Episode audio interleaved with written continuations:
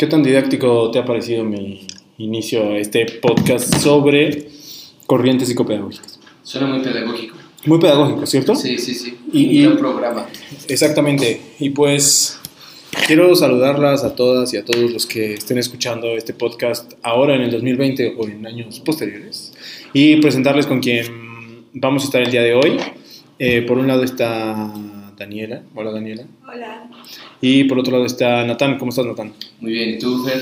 También, también aquí eh, hablando sobre este primer tema, sobre psicopedagogía, sobre corrientes contemporáneas de, la, de todos los procesos de aprendizaje a los cuales nos enfrentamos.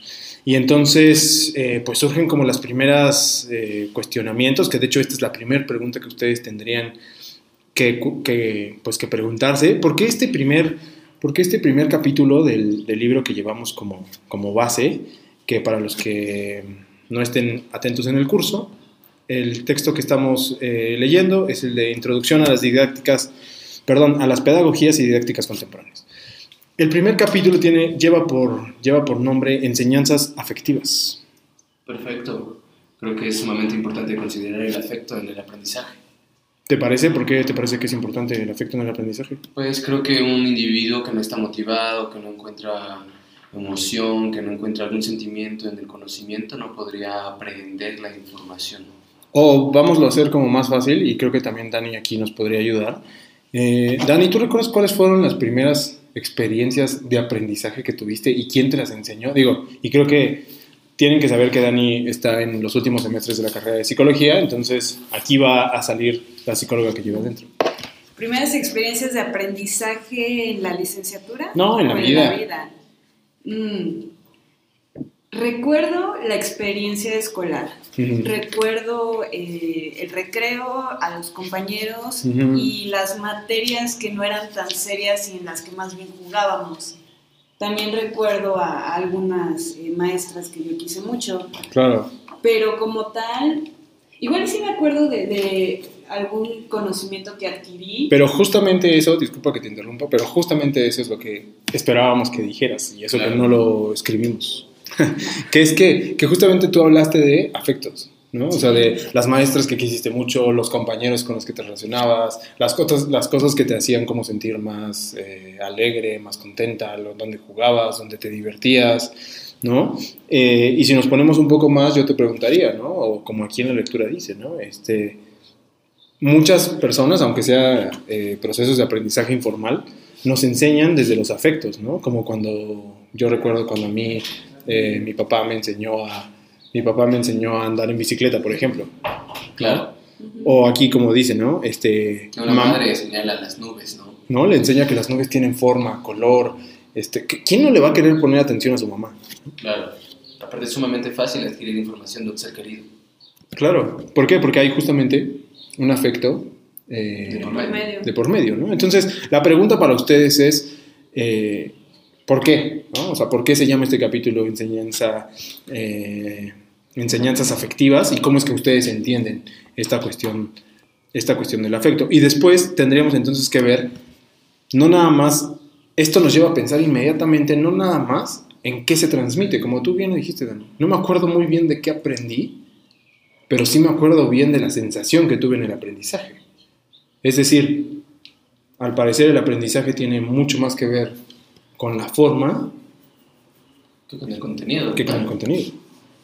Claro, podría ser que el contenido muchas veces quede desplazado por la emoción, pero creo que me haces pensar mucho en que el contenido necesita también tener como cierto, cierta asociación con el efecto que se está llevando a cabo en la comunicación o en, al compartir conocimiento. Mira, aquí hay algo que, que puede servirnos mucho y a ver tú qué piensas, Dani. Dice, la mayor parte de lo que uno sabe consiste en ideas descubiertas por otros que le han sido comunicadas a uno de modo significativo.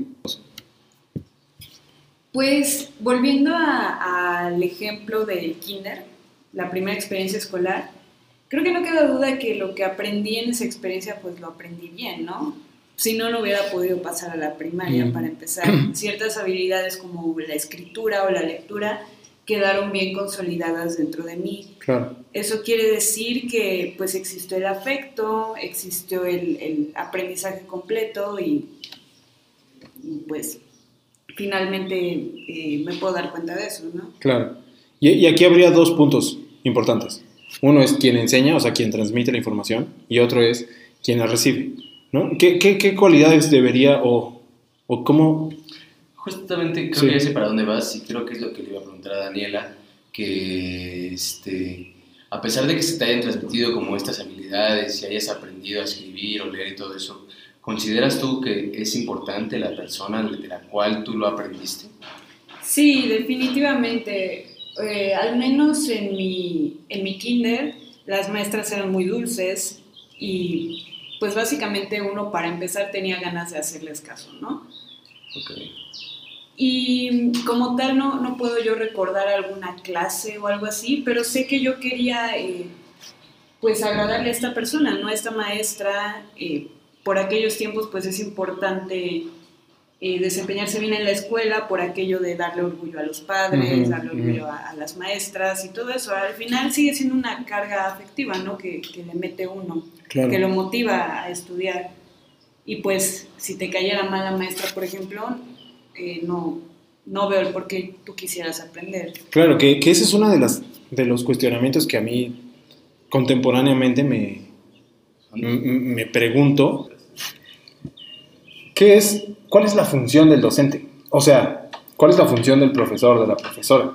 Hacer que sus alumnos, es decir, si, si yo no logro que mis alumnos se sientan a gusto conmigo, si yo no logro que ellos, eh, esta, esta misma experiencia que tienes del kinder, si yo no lo logro, entonces mi alumno no va a aprender nada. Es decir, el aprendizaje está determinado o influenciado.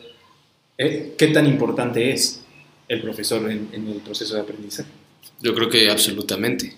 Yo creo que sin el profesor y una actitud que sea adecuada para compartir el conocimiento, el conocimiento quedaría completamente en el vacío y no se aprendería. El profesor necesita tener actitud, motivación y ganas de enseñar, porque si el profesor nada más va a que sus alumnos de manera autómata aprendan conocimiento, saquen una calificación y obtengan un número, pues lógicamente los alumnos van a terminar con el hastío hasta el tope y no van a poder aprender nada.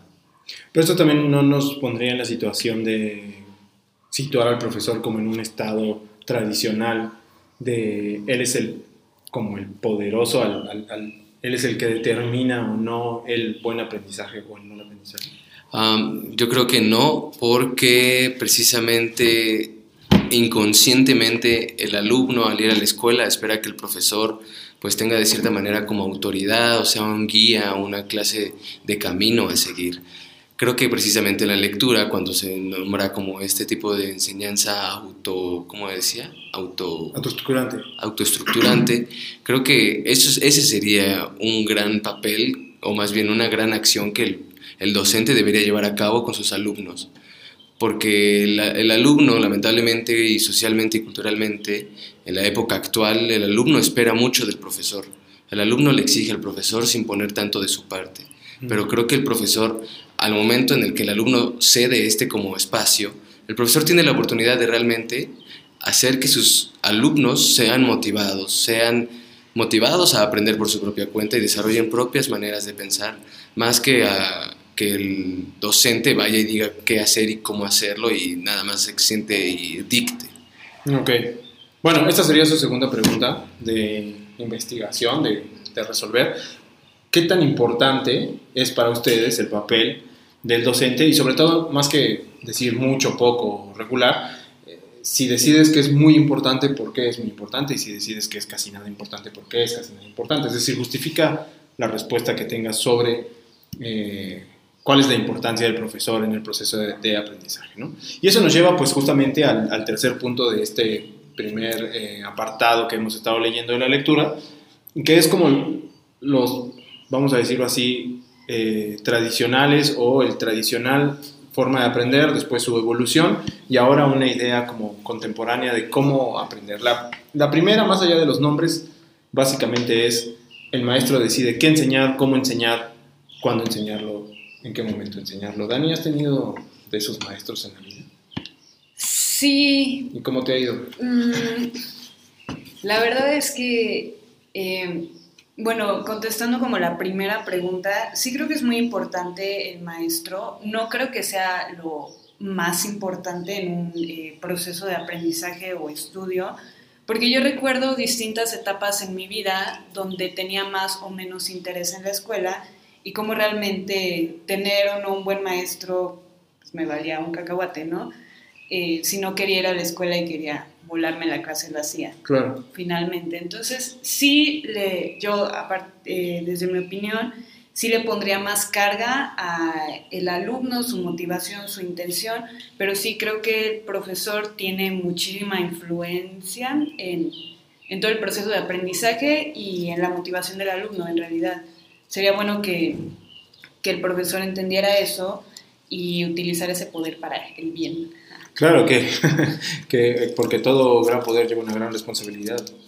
y la pedagogía es la pedagogía es una carrera o una profesión que realmente requiere mucha responsabilidad. Estamos hablando de una de las formas estructurantes de cualquier sujeto visto desde la psicología, que es básicamente la, la, la, educación de una persona. ¿No? ¿Qué es lo que qué es y cómo lo va a aprender? ¿Qué contenidos y cómo va a aprender esos contenidos una persona?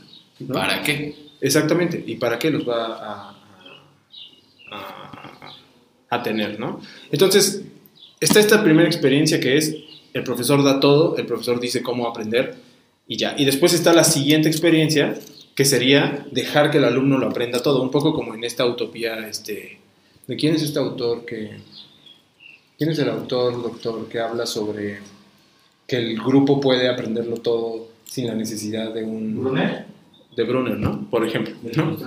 Exactamente. Después invitaremos al doctor Erika a nuestro siguiente episodio, pero lo dejaremos para más adelante, donde todo es gracias al alumno, ¿no? Eh, y donde el profesor básicamente no tiene ninguna función.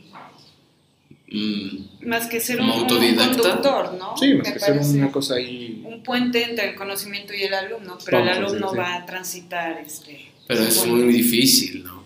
Bueno, pero como lo mencionaste, utópicamente estaría genial que funcionara así el sistema educativo aquí en México. Eso nos lleva, pero también nos lleva a un cuestionamiento sobre la educación que es, ¿para qué educar? Que esa sería la tercera pregunta que empezaría. ¿Para qué educar? ¿Para qué sirve la educación? Y de cierta manera eso lo podemos ver, por ejemplo, en filosofía de la educación, que la educación sirve para que todos más o menos caminemos por un sentido sí, sí. Eh, común. Y si lo, nos vemos un poco más exquisitos para que simplemente el sistema simbólico que llevamos como cultura pues sea capaz de comunicarse entre sí mismo. Claro, de otra manera como, como lo haríamos, cómo transmitiríamos nuestros, nuestros, eh, nuestros símbolos, nuestros, nuestros significantes, si cada uno entendiera y aprendiera a su manera. Sería básicamente caótico. Y en ese sentido, esta postura de los alumnos que aprenden automáticamente también queda, me parece, relegada y surge la tercera opción, ¿no? ¿Qué es la tercera opción? ¿Cuál sería? Pues justamente una... Interestructura. Exactamente, una, una cosa este, que, que, que, relaciona ambas, una didáctica que relaciona tanto al profesor como la experiencia del alumno, ¿no? O sea, tanto que el alumno tiene que poner de sí como este, que no como que el maestro tiene que estar al tanto, estar al tanto, proponer cosas, eh, y estar actualizado en el conocimiento también. También tiene que tener una actitud, por ejemplo, lo hablábamos en otro lugar, pero de destrucción, ¿no? Destruir las ideas de los alumnos para que piensen en una nueva, para cuestionar sus paradigmas, eh, una, una, actitud más activa tanto del profesor como del alumno. Como del alumno. No sé tú cómo estás pensando, Dani. Pues estaba pensando justo eh, la pregunta que te hace hacer, ¿por qué estudiar, no? ¿Por qué aprender?